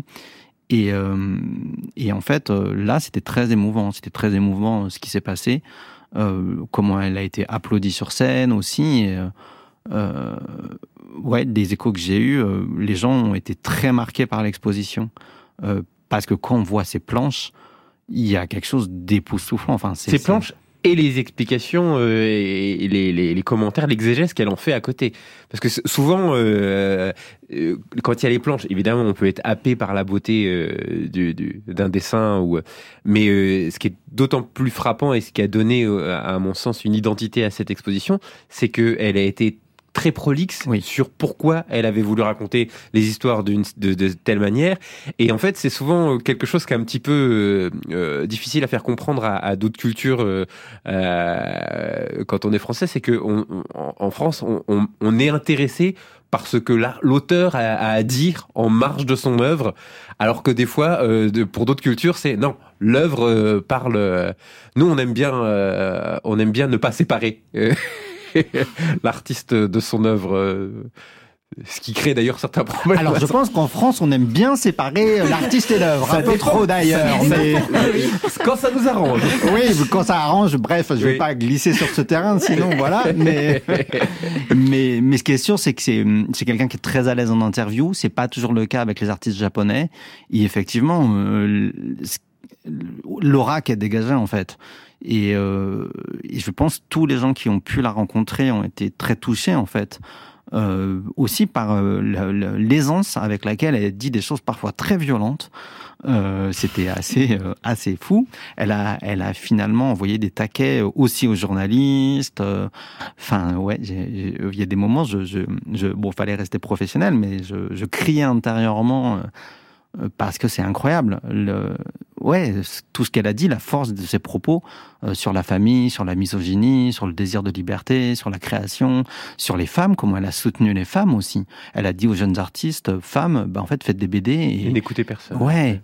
Et enfin, ce qu'elle, enfin, tout ce qu'elle a exprimé, c'était d'une force époustouflante, quoi. Et j'espère vraiment que c'est un tournant euh, qui va marquer les choses. Symboliquement, je pense qu'on, que c'est, c'est, important. Je pense qu'on a un tournant. J'espère qu'on a un tournant. Chloé, je sais que je regarde toujours, euh, je, guette un- d'un œil ce qui se passe un petit peu sur les réseaux, comment les communautés communiquent les unes avec les autres, et, et je sais que à, à l'ère de ces réseaux sociaux, on est vraiment euh, dans un moment où la parole des fans, des lecteurs, des lectrices est très très euh, est très très important et très valorisée. Euh, il est pas rare que vous apostrophiez des éditeurs en disant bah voilà il y a ça à faire, il y a ça pourquoi vous l'avez pas fait, etc etc. Et quand on voit justement que là, dans un cas très précis, celui de Moto Hagio, c'est bah, ça passe par des, des, gens qui avaient déjà accès à, ces œuvres, qui les connaissaient. Il y a eu un vrai travail d'apprentissage et presque d'éducation d'un nouveau public pour leur permettre de découvrir euh, Moto Hagio. Je voudrais savoir comment vous, qui êtes une passionnée de shoujo euh, et qui connaissez euh, vraiment ce milieu sur le bout des doigts, vous vous appréhendez ces, choses, ces moments où il faut faire confiance à, à l'organigramme du- d'un éditeur et ces moments où, en tant que communauté de fans, maintenant, il faut soutenir. Et comment ça se passe? Euh, alors déjà première chose, il n'y a pas tant de shoujo qui sortent chaque année, donc euh, bon soutenir on peut puisque euh, on n'est pas euh, noyé sous la masse de shoujo. Après moi je sais que je, sais que bah, je, fais confiance à des éditeurs comme Akata qui euh, qui vraiment euh, essayent de, valoriser euh, le shoujo depuis toujours et régulièrement. Après on bah, en fait, on, on essaye de, de suivre, de voir ce qui se passe, et puis quand on voit des efforts, on essaye d'encourager. On sait que, enfin voilà, par exemple, Glénat a sorti plusieurs shoujo cette année, Jean Bride que j'ai adoré par exemple personnellement. Bah, c'est c'est des initiatives que j'ai envie d'encourager. Quand je vois des éditeurs qui, qui prennent un peu des risques pour sortir des des titres euh, un peu différents, bah on encourage. Personnellement, je sais que sur mes réseaux sociaux, je vais partager voilà euh, euh, mon avis sur ces titres, etc. Je vais essayer de les mettre en avant. Après, euh, Et donc, comme vous avez une appétence pour le shoujo, est-ce que vous avez trouvé d'autres moyens de les, de les lire en, en avant-première ou euh, est-ce que vous vous intéressez au marché américain, au marché japonais Ah bah je, je suis obligée en fait. hein. Je veux dire, euh, si on, moi Moto Hagio, euh, j'ai dû passer euh, par euh, par les éditions américaines pour pouvoir en lire une partie. Euh, je sais qu'en Italie ils ont beaucoup aussi de, de titres qui sortent. Malheureusement, je ne lis pas l'italien, mais oui, c'est sûr, je suis pas, je suis passée par l'anglais pour plusieurs titres parce que je, juste si on veut avoir une idée de ce qui se passe euh, dans le shoujo, on est obligé de passer par là, puisqu'en France, on a un tout petit échantillon qui est en train de grandir, je l'espère, mais, euh, mais on est, on est obligé en tout cas de, de, de rayonner un petit peu euh, autour. Satoko? Sur le shoujo, je pense qu'on a une influence très positive euh, des réseaux sociaux. Il n'y a pas que, du, que le mal dans les réseaux sociaux, parce que justement, on a une communauté de fans qui est très soudée, qui est euh, fidèle, qui est avide de nous donner des, des retours. Et effectivement, là où il y a à peine cinq ans, je pense que j'avais énormément de difficultés à convaincre les gens autour de moi qu'il était important de soutenir aussi le shoujo. Là, je vois qu'il y a un écho euh, de, de la part des fans qui s'agrandit, qui commence à convaincre des professionnels du milieu. Et euh, c'est très intéressant pour nous de pouvoir justement continuer à échanger avec cette communauté. Et euh, je pense que vu euh, que le shoujo n'est pas n'a pas encore gagné toute sa reconnaissance en France, c'est très important pour euh, qu'on soit soudés, qu'on essaye d'échanger, qu'on continue à réfléchir à un moyen de donner euh, plus d'accès au shoujo, de pouvoir traduire plus de titres en France et de rendre ces ouvrages plus accessibles. Est-ce qu'il y a des statistiques sur la moyenne de bah, à quel point les, un shoujo touche le lectorat par rapport à un shonen? Je sais qu'en fait, euh, il y a- chiffres de vente euh, non, pas en chiffre de vente, parce peut que parler de chiffre de vente aussi, hein. chiffre de vente, mais c'est-à-dire que il y a une, euh, je parlerais même de, de manga général, c'est-à-dire que ce qu'on appelle le phénomène manga, faut pas oublier que c'est beaucoup de tomes de One Piece, euh, mais si on les en- si on les enlève, qu'est-ce que à- comment se situe à peu près le, le marché? En général, le marché, il était à 4% ces dernières années. Euh, Le shoujo ne représentait que 4% des ventes de mangas ces dernières années. Je pense qu'avec tous les efforts qui ont été effectués, on est passé à 5. Mais en fait, ce qui est compliqué, c'est qu'il faut mettre ces chiffres de vente euh, aussi en perspective de, du pourcentage de titres qui a été publié. Et en fait, souvent, on dit bah le shoujo manga il représente que 4%, mais on dit pas combien de pourcentages ont été publiés. Mais justement, c'est ça, c'est ça en fait qui m'intéresse. Ouais. Bah, je ne sais pas. On a, je pense qu'on n'a pas fait d'études dessus. Euh, Enfin, faudrait regarder, hein, mais il y en a moins. Bon, après, chez Akata, il y en a beaucoup. mais euh, je, je crois qu'en manga, il y a eu euh, 48 millions de mangas en 2022 pour 2 millions de shoujo. en impression. En impression, Oui, oui, mais oui, ça tout donne pas fait. sur la quantité de, Oui, de fait. tomes publiés, en fait. Il Oui, y a- c'est ça. Il y a effectivement aussi euh, la chose à prendre en compte, c'est que le manga fonctionne énormément par quelques blockbusters qui Oui. fonctionnent euh, Mm. énormément et d'autres titres qui sont moyens. Et sur le shoujo, euh, ça fait plusieurs années qu'on n'a pas eu un titre fort qui Alors, tirait sur vraiment. ça, je suis pas d'accord. le haut. Là, je peux pas, parce qu'en fait, sinon, on aurait mis la clé sous la porte depuis longtemps chez Akata. Non. Simplement, euh, comme on fait euh, aussi des chiffres de vente, on aime bien dire ah bah euh, c'est quoi les meilleures séries de l'année? On prend tous les tomes et on dit ah bah voilà telle série elle a vendu tant d'e- d'exemplaires. Eh mais sur un shonen qui fait euh, 40 tomes, euh, mathématiquement il y aura plus de tomes. Mais je vais ressortir, bah, mes chiffres sur certains titres. hein. Là je vais sortir Orange, c'est un peu aussi une annonce officielle. Euh, Orange c'est 7 tomes. Ben en fin d'année dernière, on a dépassé les 500 000 exemplaires vendus. On est au demi-million d'exemplaires vendus sur Orange. Euh, j'ai balancé souvent les chiffres à la presse. La presse se, se les accapare pas euh, parce qu'ils font pas le calcul au-dessus de se dire ah ouais Orange c'est euh, c'est euh, 500 000 exemplaires sur seulement 7 tomes. C'est devant une grosse majorité de shonen.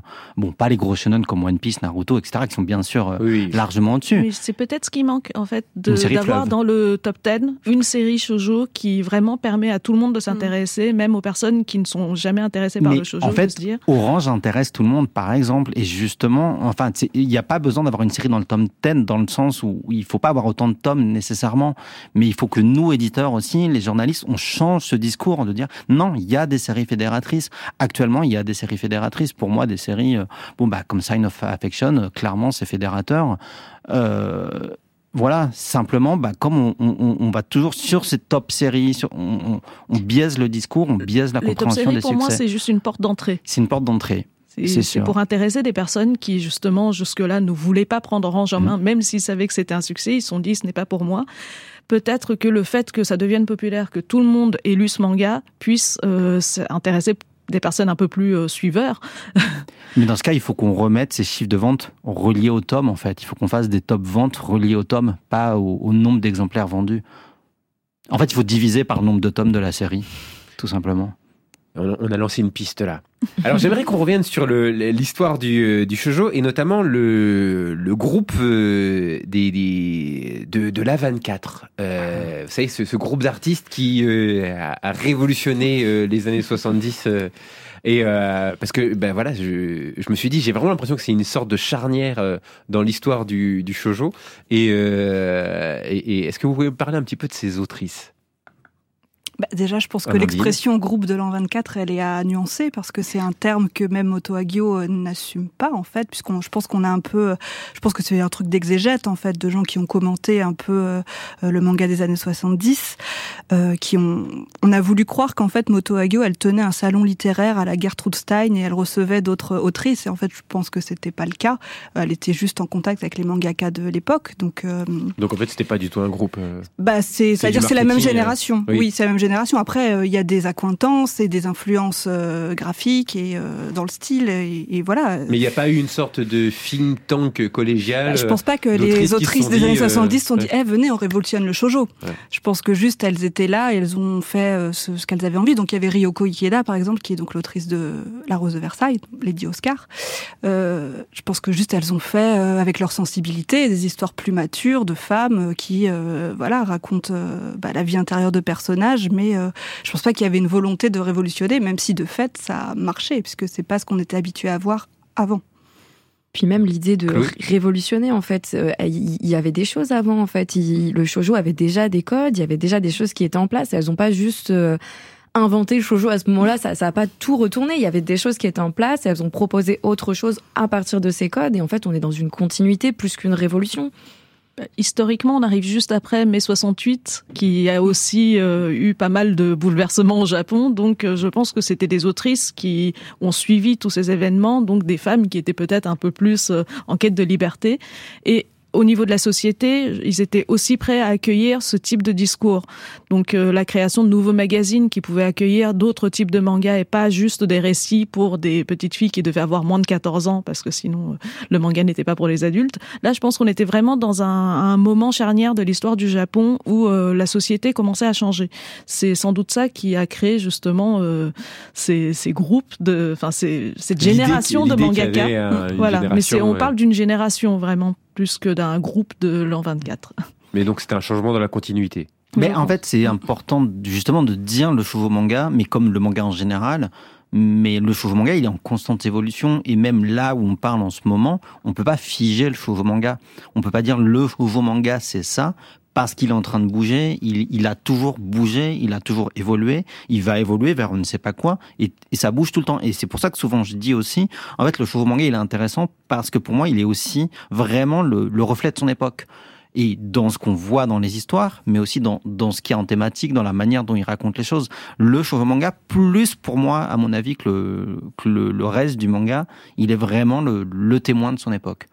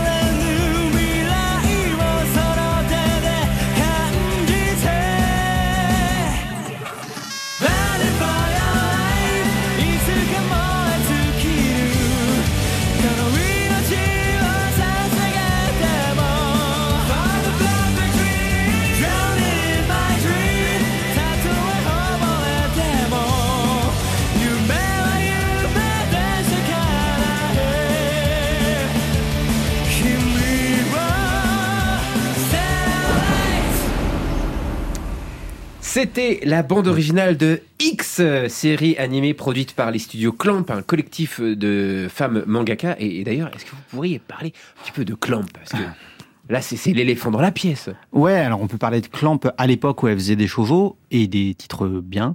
Hein, parce que euh, pour moi, elles ont un peu tourné le dos à, à ce qu'avait fait leur âme et leur essence.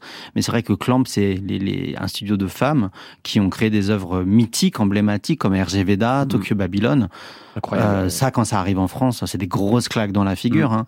et ça se découpe dans tous les sens. Et il y a des personnages queer. Et c'est du trauma intergénérationnel, des histoires politiques. Ça gicle de partout le sang, ça se découpe. Et c'est du shoujo manga. Donc ça, c'est vrai que dans cette image qu'on a, ah les chevaux manga, c'est des histoires niaises, etc. Non, non, non, non. Des, des, dans les grands, grands, bah, justement cette violence émotionnelle, mais aussi physique, euh, dans les grandes autrices de l'époque, il y a Clamp très clairement euh, qui qui ont marqué euh, l'esprit des gens. hein. je pense vraiment en France quand elles arrivent. Euh, bon après, elles ont, elles ont une grosse visibilité médiatique. Au Japon, beaucoup de succès aussi. Mais c'est aussi des femmes qui viennent justement, comme on l'évoquait un petit peu, de l'univers du fanzina, euh, de justement de, de cette création artistique alternative. Après, elle trouve des grands éditeurs, elle commence euh, bah, chez des plutôt petits éditeurs, hein, notamment avec RG Veda. Mais après, bon, elles vont chez les gros éditeurs, elles font des métaverses, elles dessinent des shonen manga, ça devient de la grosse production. Mais voilà, Clamp, très clairement, et X aussi, c'était tellement... euh, quand, quand ça sort en France... enfin C'était un monument. c'était un monument, on était tous à attendre les nouveaux. Puis bon, il y avait un gros X en couverture, on se dit, mais qu'est-ce que c'est que ça? Euh, C'est un manga porno ou quoi? Et Ouais, et puis je me non, rappelle des non, mais c'est vrai que... euh, des puis, concerts, Le tome des 3. Concerts qui étaient organisés. euh, Puis derrière, il y avait Ex Japan, donc il y avait ce côté un peu contre-culture aussi. Et puis en tant que, que jeune en France, on, on se voit cette contre-culture, bah, puis on s'approprie une culture qui est différente de la culture de nos parents. Et le shoujo manga a vraiment participé à ça, a fait partie de cette culture-là. Il y avait Angel Sanctuary, il y avait Fushigi Yugi, il y avait Please Have My Earth. Il y avait vraiment cette richesse. Et d'ailleurs, ce qui était très très euh, intéressant à l'époque, c'est que justement euh, cette terrible bataille de que cette querelle de chapelle, genre toi t'es pas un vrai, c'est que si jamais euh, dans- à cette époque on était là, ouais mais moi j'aime bien Dragon Ball, ou- et les gens les regardaient avec beaucoup de condescendance, non. Si tu connais pas ex-Japan, tu connais pas RG, RGV tout ça, t'es pas un vrai. Et donc, c'est fou de se dire qu'à un moment donné, le, le, le, ce qui séparait le bon grain de l'ivraie du vrai euh, otaku, c'était le shoujo. Clamp était peut-être plus accessible parce qu'elle n'était pas forcément lectrice de shoujo. Ces, ces jeunes femmes étaient plutôt fans de shonen à l'origine et elles ont retranscrit ça dans leurs œuvres. Donc euh, quelque part, il y avait peut-être un bon mélange entre le shoujo traditionnel et le et le shonen pour pouvoir créer des œuvres qui étaient accessibles à l'époque par les fans. Mais mais il y avait pas que Clamp en fait. Bon, il y avait eu Clamp bien sûr, mais il y a- enfin Fushigi Yugi, euh, Please Save My Earth, enfin quelle claque dans la figure. Angel Sanctuary, c'était aussi iconique en termes d'esthétique, euh, cette manière. Enfin ouais, les, les hard- on a acheté les artbooks de Kaori Yuki euh, juste pour les, la beauté des illustrations. Et euh, pour moi, je vois un basculement très certainement dans, dans les années 2000. Euh, bon, il y a eu la création de la collection Chauveau aussi chez Tonkam à l'époque. Il y avait même le magazine de prépublication Magnolia. Bon, déjà, on commençait un petit peu à dériver. Mais, euh, mais en fait, euh, dans les années 2000, ce qui s'est passé pour moi, après, c'est mon analyse, ma compréhension. Bon, il y, il y a eu beaucoup de Chauveau manga du quotidien qui sont arrivés, des romances. Et euh, là-bas, il y a, y, a, y a Kata qui est créé, qui, qui travaille avec Delcourt. Euh, donc justement, c'est intéressant parce qu'on parlait de Peach Girl. Il y a Peach Girl qui arrive. La même année, on a Nana Fruit Basket Peach Girl. Là, c'est la claque. C'est la claque et c'est des succès commerciaux énormes. Donc ça ouvre des portes aussi. Il y a plein d'éditeurs qui s'engouffrent là-dedans, qui vont faire plein de shoujo romantiques, parfois sans discernement, parfois avec des shoujo problématiques, avec des relations sexuelles abusives, avec des viols euh, qui sont euh, glamourisés. Et là, il y a un basculement dans une surproduction euh, où du coup, bah, en plus déjà, on ne comprend pas ce qu'est le shoujo manga. Et il y a tout qui est publié très vite, n'importe comment, sans lisibilité. Qu'est-ce qui s'adresse à quel âge? Est-ce que c'est lisible à tel âge? Est-ce que c'est voilà Et là, on a tout le monde s'est un peu perdu. Ça a donné aussi cette image que le shoujo manga c'est de la romance lycéenne, alors que des œuvres comme Fruit Basket, Nana, euh, Peach Girl, on peut évoquer Mars qui fait son retour chez Panini. Il y avait des œuvres qui étaient fortes. Après, bah, il y a eu des, des, des grandes autrices chez, chez Pika, hein, euh, chez, chez Glénat, Marmelade Boy. euh, Enfin, c'est des grandes autrices quoi. Mais donc c'est à ce moment-là où euh, il y a commencé à avoir une surproduction euh, qui a créé un peu une- l'idée de d'un n'importe quoi. C'est c'est ma c'est ma compréhension. Après chez chez Del, quand on travaillait avec Delcourt à l'époque chez Akata, on a publié aussi beaucoup de chevaux. Alors je peux vous dire pourquoi chaque chevaux on l'a publié, hein, parce que je peux en parler des heures. Après je vais pas me lancer, mais euh, mais voilà, je pense qu'à ce moment-là, il y a, y a eu une une ouais une- bah, beaucoup de titres publiés trop vite pas bien accompagnés puis la presse non plus n'était pas là. Euh, il y avait pas assez de gens pour commenter tout ça. Il y avait des générations de qui manquaient encore. Euh, donc des choses ont été trop vite se sont un peu emballées. Moi, c'est une de mes inquiétudes aujourd'hui. J'ai peur qu'aujourd'hui, avec, euh, je suis très content de parler de chevaux, hein, c'est génial, et je suis content que ça bouge. Mais j'ai peur aujourd'hui qu'on se retrouve dans la même éphémère. situation. Oui, oui. Non, non, qu'il y ait un emballement, qu'on publie tout trop vite, euh, sans accompagnement, et que bah du coup derrière, on se retrouve dans la même situation.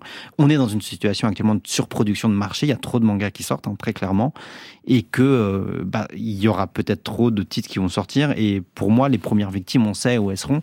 Ça sera le chevaux manga en fait. Euh, parce que historiquement, enfin, on va aller regarder ce qui se vend le moins en fait. Enfin, c'est ce que font les éditeurs assez naturellement. Et comme il y a moins de travail d'accompagnement, il y a moins de, il y a moins de gens pour commenter. Justement, on, on regarde les tops par série, on se dit bah c'est les shonen qui se vendent, etc. Donc on va aller plutôt que euh, la visibilité du shoujo à mon avis. Et c'est- un peu mon inquiétude aujourd'hui.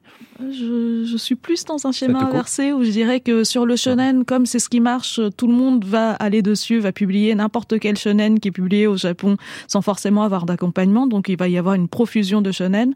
Alors que sur le shoujo, ceux qui sont intéressés juste par la patte du- du gain et vous, ceux qui veulent sortir des titres qui vont cartonner, qui vont faire partie du top 10 ne vont pas forcément aller dessus.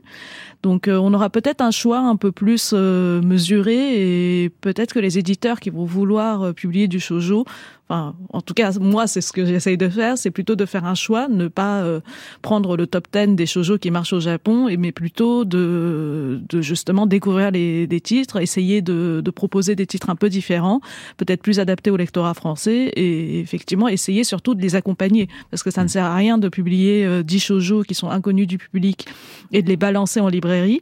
Je, pas 10 en même temps, en tout Pas cas. 10 en même temps. Ce qui est bien, c'est que euh, chaque titre soit accompagné justement euh, d'une explication pour pouvoir euh, justement nous-mêmes en tant qu'éditeur expliquer pourquoi on l'a on l'a proposé et euh, bénéficier peut-être du soutien à la fois médiatique, à la fois des, lecteurs de shoujo, des, professionnels du milieu et pouvoir peut-être intéresser plus de lecteurs au shoujo, à ce genre.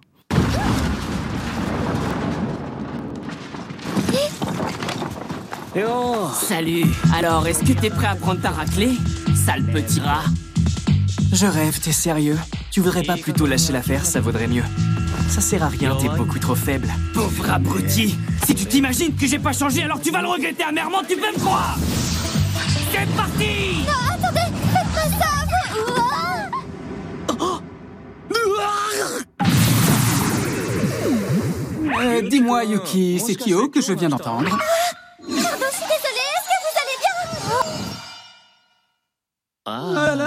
Alors C'est pas possible, je rêve. Mais quel imbécile celui-là. Il s'est transformé en chat. Oh, c'est pas vrai. Est-ce que c'est de ma faute? Je l'ai Tu devrais te calmer un peu si tu voulais bien nous écouter une seconde. Il faut tout de suite aller à l'hôpital. Oh. さ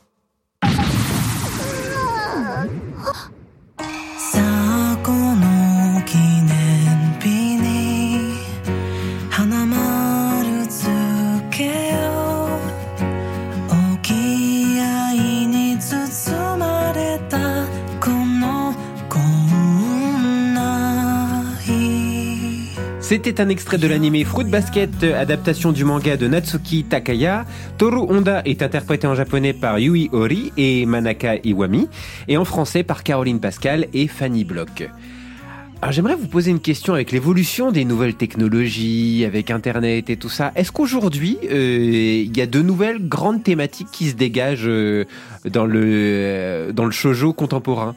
J'en ai, lu beaucoup euh, pour préparer cette émission et j'ai l'impression que notamment tout ce qui est de l'ordre du, du harcèlement, euh, euh, notamment, euh, là Bruno il a fait non non. Alors soit il avait froid, soit il était électrocuté, soit je disais une énorme bêtise. Le- le- la question du harcèlement, elle est dans le chauveau depuis tout le temps.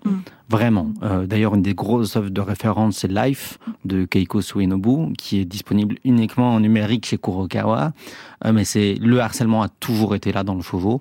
Euh, de toute façon, le chauveau, beaucoup de chevaux, pas tous les chevaux, mais beaucoup de chevaux ont beaucoup abordé euh, les, les thématiques de société, c'est une certitude.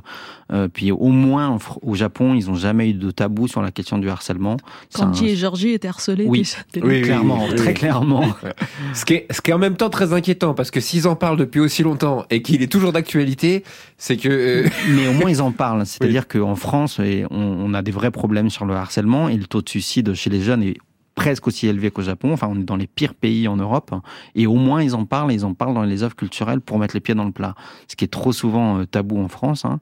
Euh, façon, enfin bon, je vais pas commencer non plus à aller sur ces sujets-là. Mais si, on est sur France Inter, on aime bien aller euh, sur des sujets comme Bah, ça. Dans ce cas-là, euh, quand on évoque des problèmes de harcèlement avec euh, le, le personnel enseignant et plein d'institutions scolaires, souvent c'est mis un peu sous le tapis ou pas très bien, pas très bien pris en considération. Et c'est toujours la victime euh, qui, est- qui doit faire des efforts et on confronte Ah la bah, de victime avec façon, son agresseur. Il y a une Enfin, vidéo euh, très très édifiante euh, où on voit un ministre de l'éducation de l'époque avec un enfant qui parle de son harcèlement euh, et en fait les deux se tournent et n'en ont strictement rien à faire. Donc c'est sûr qu'il y a et- et- on n'est pas hyper efficace pour lutter contre ça. Non. Et donc le manga aborde, a toujours abordé ces sujets-là, euh, y compris le shoujo manga, surtout le shoujo manga. Après, bah, via le numérique, moi, ce que je constate aujourd'hui, c'est qu'il y a beaucoup euh, de, de, de, de plateformes qui changent, ce que je trouve assez stimulant. Bah, c'est que dans un magazine papier, en fait, mais c'est pareil sur le shonen, mais je maîtrise moins, ça m'intéresse moins. Mais sur le, en fait, dans un magazine papier qui est publié, il y a tant de pages, Euh, il y a 500 pages, et donc dans ces 500 pages, il y a un nombre d'auteurs limité euh, qui peuvent être publiés. Et donc ils appellent, ils ont un groupe d'auteurs fixe et un groupe tournant, mais c'est limité. Et parce que le numérique, il arrive au Japon, euh, notamment par les femmes, euh, c'est les femmes qui ont été les premières lectrices de, de manga en numérique. Euh, à l'époque, quand il y avait euh, les œuvres de Shonen Jump qui arrivaient, euh, tout ça au Japon en numérique, ça marchait pas du tout. Et euh, oh là là, c'est un grand sujet. On peut faire un, un sujet entier sur le numérique et le shoujo manga. mais euh, mais euh, ça arrive par les femmes. Et ce qui marche d'abord, c'est des créations originales. Et donc des autrices, par exemple, comme Nemu Yoko, euh, qui est publiée chez Kana dans la collection Life, on ne sait pas. Elle commence par le manga numérique, des mangas en quatre cases qui n'ont jamais eu de version papier, mais qui étaient vraiment sur des vieux téléphones, même pas encore des smartphones. Euh, et petit à petit, bah, il y a un gros développement des applications, des plateformes de prépublication numérique, et euh, il y a plein de places pour des autrices. Euh, Est-ce que ça suit la logique du webtoon aujourd'hui euh? C'est, parallèle, c'est connexe et c'est interconnecté. Il y a Shueisha, par exemple, fait des webtoons sur son application de shoujo manga. Euh, bon, je mets shoujo manga avec des guillemets, mais il y a des webtoons aussi faits par des autrices japonaises de shoujo.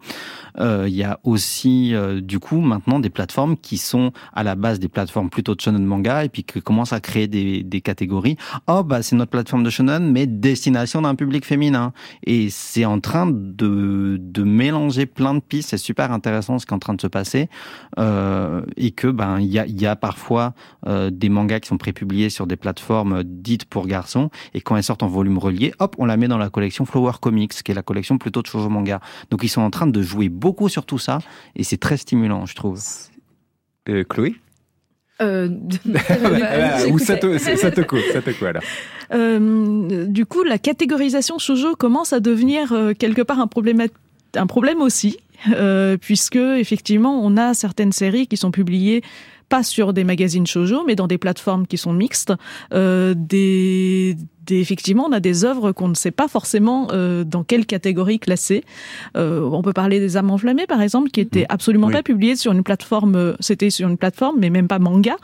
M- En termes d'ouvrage, il n'était même pas classé dans les mangas. Il, il venait d'un édito qui ne faisait pas de manga. C'était un œuvre, euh, un livre de, de tous les jours. Et effectivement, nous l'avons classifié dans la catégorie Shoujo Plus parce qu'on se disait que là, les lecteurs seraient plus intéressés. Mais est-ce que c'était la meilleure solution Je ne sais pas. Mais en tout cas, euh, je pense que ça a pu intéresser un certain public et, et l'atteindre. Euh, je me pose la question également sur euh, Jadougar, qui est un Ah. titre euh, historique qu'on va proposer en septembre. euh, qui est aussi un ouvrage euh, à mi-chemin entre plusieurs univers. Après, c'est Bonita Comics, euh, c'est euh, Mystery, c'est Myst- euh, Bonita, c'est Bonita, non Alors, comics en soi, En- en mais effectivement, c'est l'éditorial, Ouais. c'est un éditorial shoujo, mais il n'est pas forcément publié. C'est une autrice qui n'est pas forcément publiée dans Mm. un contexte de magazine shoujo. Euh, Tomato Soup est quelqu'un qui a un trait à la fois entre la BD Mm. et Tezuka, qui euh, vient du monde de, de l'art, qui est une passionnée d'histoire. Effectivement, elle a un ouvrage qui parle aux femmes, puisque c'est un récit de femmes euh, fortes qui ont réussi à avoir le pouvoir dans l'Empire euh, mongol. Mais euh, Si vous aimez Marjane Astra- euh, Satrapi, Satrapi, Satrapi, euh, lisez Tomato Soup. Mais effectivement, je me pose la question de euh, la catégorisation de ce titre. Re- revendique le chauveau, s'il te plaît. Bah, c'est super intéressant. Il y a- il y a besoin, il y a besoin c'est su- dire. super intéressant cette sorte de catégorisation parce qu'on sait qu'il y a des titres qui ont été volontairement déclassés Mhm. en France et ça a été le cas chez Glénat, mais après Oui. euh, Oui. on comprend qu'il y a peut-être des logiques commerciales derrière, mais ça a peut-être contribué aussi à entretenir le l'image euh, peut-être faussée qu'on avait du, du shoujo. C'est une réflexion qui est toujours en cours chez nous. Je pense qu'on a eu des choix qui étaient peut-être malheureux à l'époque. Euh, on l'admet, on peut faire des erreurs aussi, hein, on n'est pas infaillible. Euh, mais bon, qui ont peut-être permis à certains titres de, de pouvoir avoir plus de lecteurs. Mais peut-être au genre de décliner. Donc euh, il n'y a pas de choix absolu. Je pense que c'est une réflexion qu'on doit tous avoir, qu'on doit continuer à avoir. Et euh, selon les, les époques, euh, c'est des choses qui peuvent changer. Donc euh, en tout cas, on est ouvert aux propositions. Après, ce que je trouve très positif justement dans cette évolution avec le, avec le fait qu'il y a des, parfois des mangas qui sont prépubliés sur des sites web, mais qui sont gérés par des rédactions qui font des magazines de chauveau. Alors on ne sait plus si c'est des chauveau, si ce n'en est pas, etc. C'est que ça va obliger tout le monde, les commentateurs, d'aller sur euh, les influences culturelles, graphiques, euh, et justement de dire que le shoujo manga, au-delà d'une étiquette euh, commerciale de cible, c'est aussi euh, des influences, des, courants des- artistiques. des courants artistiques, et que si je pousse plus loin, euh, ça c'est ce que je pense vraiment fondamentalement, il y a aucun euh, pays qui a donné historiquement autant de place aux femmes dans la création de BD, dans le sens BD euh, art séquentiel. Et en ce sens-là, pour moi, le shoujo manga, c'est l'exception culturelle du Japon. Euh, du Japon et de la BD japonaise, donc du manga. Et donc, d'une certaine manière, c'est l'âme même euh, du manga. Parce que c'est là seulement où ça a pris autant de place. Et qu'on va être obligé d'aller sur ces débats-là, puisque les, les prépublications changent. Le, le Japon est aussi en train de changer ses classifications puisque c'est sur le Grand Prix Shogakukan où pour la première année cette année ils ont décidé de supprimer les catégories. Ce seront quatre œuvres qui seront récompensées. Enfin, c'est quatre Ouais. œuvres qui ont été Ouais, ouais. récompensées et non pas une œuvre seinen shoujo. Ah euh, oui, J'espère juste maintenant que ça va pas invisibiliser le shoujo. Mm. et que du coup il y aura tous les ans quand même des shoujo mangas qui gagneront un prix. Il y a- alors chez Shogakukan, je suis assez confiant parce qu'il y a eu assez souvent des shoujo mangas qui ont gagné le prix général. Mais il y a le risque d'invisibilisation, mais c'est passionnant en fait parce qu'on est justement dans ce moment-là de l'histoire et on a tous la responsabilité là autour de la table, mais les lecteurs, les gens qui nous écoutent aussi, d'aller sur le débat culturel et de se dire ok, bah maintenant on va regarder le shoujo manga pour ce qu'il est, comme un objet culturel en mouvement. J'aimerais donner la parole euh, à Chloé euh, parce que euh, justement vous en lisez énormément. Euh, là, la petite pépite que vous avez trouvée ces derniers temps que vous aimeriez conseiller aux, aux auditeurs. Eh ben, c'est une autrice que je ne pensais jamais revoir en France. C'est Yuki Kodama avec The Blue, alors, The Blue Flowers and the Ceramic Forest. Euh, c'est euh, c'est une une romance où on suit un personnage euh, féminin qui fait de la poterie. Donc c'est un art euh, très spécifique. Elles sont euh, je me souviens plus exactement de, de l'endroit où ils sont mais c'est euh, c'est vraiment euh, fait dans, dans la, tradition japonaise. Il y a vraiment toute une culture autour euh, qu'on découvre en fait euh, dans le titre. Et, euh, et donc euh, cette cette héroïne fait euh, fait donc de la poterie à cet endroit précis. Et elle va faire la rencontre d'un jeune homme qui est un peu mystérieux etc et ça a été un prétexte pour euh, pour euh, pour découvrir à la fois l'art de la poterie et pour euh, nous faire une très belle romance. Yuki Kodama, c'est une autrice qui avait été publiée en France par le passé avec euh, Kiss on the Slope et c'est un titre que personnellement j'avais adoré. Je pense que c'est c'est l'œuvre qui m'a permis de me remettre au shoujo et de me dire ah mais oui en fait le shoujo c'est ça aussi en fait. C'est pas c'est pas juste l'image caricaturale que j'avais où c'était uniquement de la romance.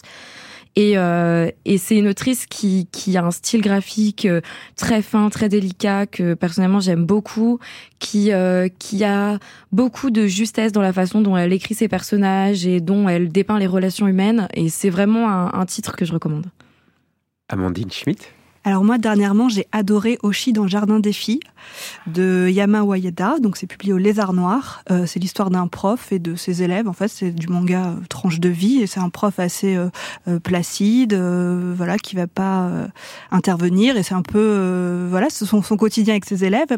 Et euh, je trouvais ça marrant d'en parler aujourd'hui parce qu'il y a une histoire qui me semble faire une bonne mise en abîme avec cette émission. C'est-à-dire qu'il y a un chapitre dans le tome 1 où euh, Oshi, donc le prof, euh, est sollicité par une élève pour regarder son manga parce qu'elle a envie de faire du manga. Et donc, euh, dans ce chapitre, on va suivre à la fois le manga qui est très mal dessiné et la réaction des, du prof et de son collègue prof. Et ce qui est marrant, c'est que euh, ils savent pas où catégoriser ce manga. Ça commence comme un shojo, mais ça devient n'importe quoi. Il y a des morts, il y a des sœurs euh, jumelles, je sais pas quoi. Et, euh, et donc, on les voit absolument horrifiés. Euh, le trait est super bien, euh, c'est très expressif, c'est une sorte de ligne claire, hyper délicate, et c'est très drôle.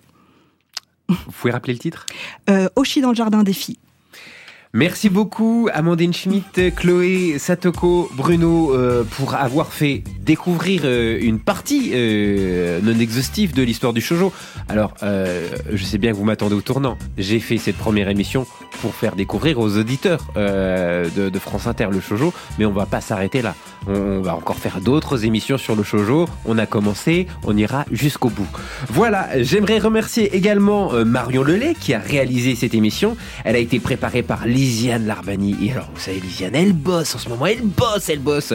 Et à la technique aujourd'hui, Guillaume Roux. Vous pouvez euh, nous laisser un message au 01 56 40 30 20. Je répète, 01 56 40 30 20.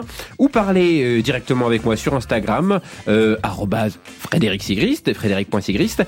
Euh, voilà, la prochaine émission sera consacrée. Alors là, on change complètement d'univers, mais on va aller du côté des jeux de baston parce que euh, ça a été une grande, grande euh, période de sortie de jeux de baston. Street Fighter 6, Mortal Kombat, Tekken. Euh, voilà, la prochaine, euh, la prochaine émission sera consacrée aux grosses patates. Cette nuit, où les étoiles sont tombées du ciel, c'était comme Un rêve. Ce spectacle dans le ciel était tout simplement le, plus beau rêve que j'ai jamais fait. Blockbuster est un podcast original de France Inter.